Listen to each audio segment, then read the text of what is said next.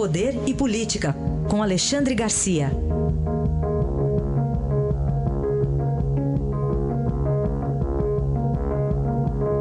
Alexandre, bom dia. Bom dia, Raíssa. Bom dia, Carolina. Bom dia. Vamos começar falando de uma é guerra urbana, né? No Rio de Janeiro e em Fortaleza, o nome da sua coluna é Poder e Política. Não sei quem está que tá no poder, né, Alexandre? É exatamente isso, né? Quem está no poder são os bandidos estão mandando na lei brasileira, né? E a política não toma nenhuma, nenhuma iniciativa de contribuir em alguma coisa para mudar isso. O Poder Executivo está lá, a intervenção federal no Rio de Janeiro, o Poder Legislativo que está anunciando aí para rever a legislação penal, mas a gente não sabe até onde vai, né? Porque eles têm medo de que a legislação penal mais dura acabe sendo contra eles próprios. Né?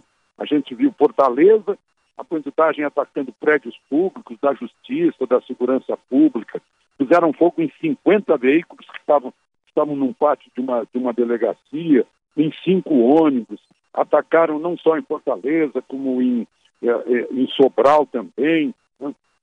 O, o, na Rocinha, na madrugada de sábado para domingo, oito mortos né, em, em confrontos eh, entre a polícia e os traficantes. E agora de manhã a gente começa o dia com uma luta entre duas favelas, com uma de cada lado de uma, de uma avenida principal, Batomuxe versus Chacrinha, na, na zona oeste do Rio de Janeiro, as pessoas desfilando com com fuzis na mão, desviando o tráfico, dizem que a luta é entre o tráfico e a milícia. Né? A milícia comanda a distribuição de gás, de, de TV por assinatura, E, e, o tráfico é aquele que abastece as pessoas que financiam seus fuzis. Né?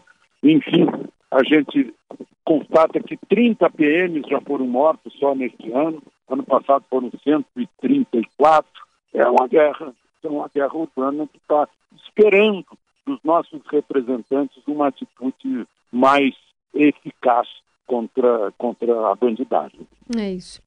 Aliás, vamos falar também sobre uma Semana Santa e justa da Justiça, Alexandre, ou não? Pois é, está todo mundo reclamando do Supremo, de só retomar o, o exame do habeas corpus de Lula na, no, no, dia 4 de abril. Aí eu fui investigar, fui, fui pesquisar a lei brasileira, o que diz a lei a respeito. É, é a Lei Federal número 5010 de 1966. No artigo 62, ela trata, é a Lei Orgânica da Justiça Federal. Aí trata dos feriados, é claro. Aí diz que, além dos feriados normais, legais, né, a Justiça Federal, inclusive os tribunais superiores, não trabalha de 20 de dezembro a 6 de janeiro, nos dias da Semana Santa, entre quarta-feira e domingo, portanto, hoje e amanhã, não estão na lei como feriados. Né? Uh, segunda e terça de carnaval, 11 de agosto, dia dos, da, dos cursos de direito, 1 de novembro, dia de todos os santos da justiça, faz feriado, dia 2, finados também. Dia 8 de dezembro é dia da justiça, eu não sabia.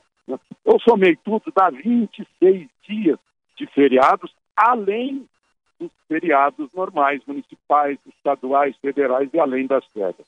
É, um, é, é, é bom, né? Muito bom. É bom, né? No dia da justiça, então não tem justiça, dia 8 de dezembro, é isso? Tá, só... E aí, com essa, essa demora toda, acaba não tendo justiça mesmo, né? Muito Aliás, bem. a gente falando em justiça, eu, eu ontem estava no velório de de um colega, né? e a minha surpresa, aparece lá José Dirceu, né?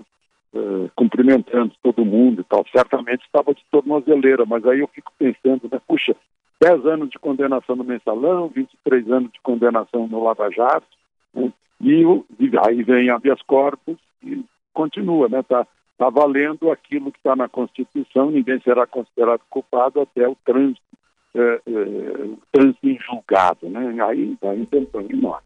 Bom, certamente você está falando aí do Toninho Drummond, né, Alexandre? Um grande jornalista que perdemos é, aí no fim de semana.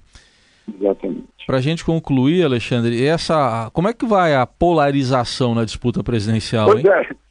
Outra pessoa que encontrei lá no, no velório, ex-prefeito de, de, Belo Horizonte, ex-presidente do PSDB, né, ex-deputado federal, uh, ex-ministro da Comunicação, Pimenta da Veiga. E ele me dizendo: Olha, eu estou preocupadíssimo com a polarização desse, desse, uh, dessa campanha presidencial. A gente viu como o Lula foi recebido lá no Sul né, e, e prometendo reagir, chegou a fazer um discurso pedindo que a, que a polícia desse um corretivo num sujeito que jogou ovos né, da, da, janela. Enfim, uh, aí polariza, polariza, vai para os extremos. Isso é, é, muito perigoso, porque parece que os nervos das pessoas, dos seguidores, dos militantes, dos ativistas, andam à flor da pele, né, de ambos, em ambos os polos. E essa é a preocupação de um, de um político há décadas, foi deputado federal por muito tempo, foi um dos mais jovens líderes tá, da, da Câmara, está preocupado com isso, porque nunca viu isso antes. Né? Aliás, nenhum de nós viu uma tal polarização como a gente está vendo agora nessa campanha presidencial. Aí está Alexandre Garcia, que volta amanhã ao Jornal Eldorado. Obrigado e até amanhã. Até amanhã.